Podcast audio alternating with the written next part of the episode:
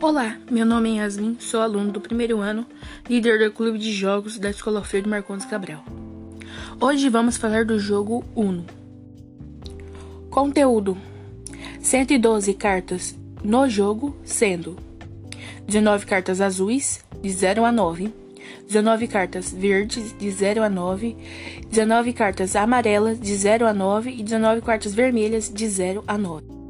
8 cartas de comprar duas cartas, duas de cada cor. 8 cartas de inverter, duas de cada cor.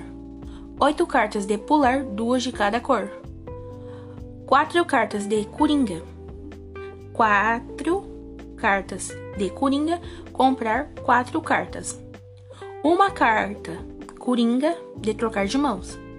3 quartas coringa brancas personalizar.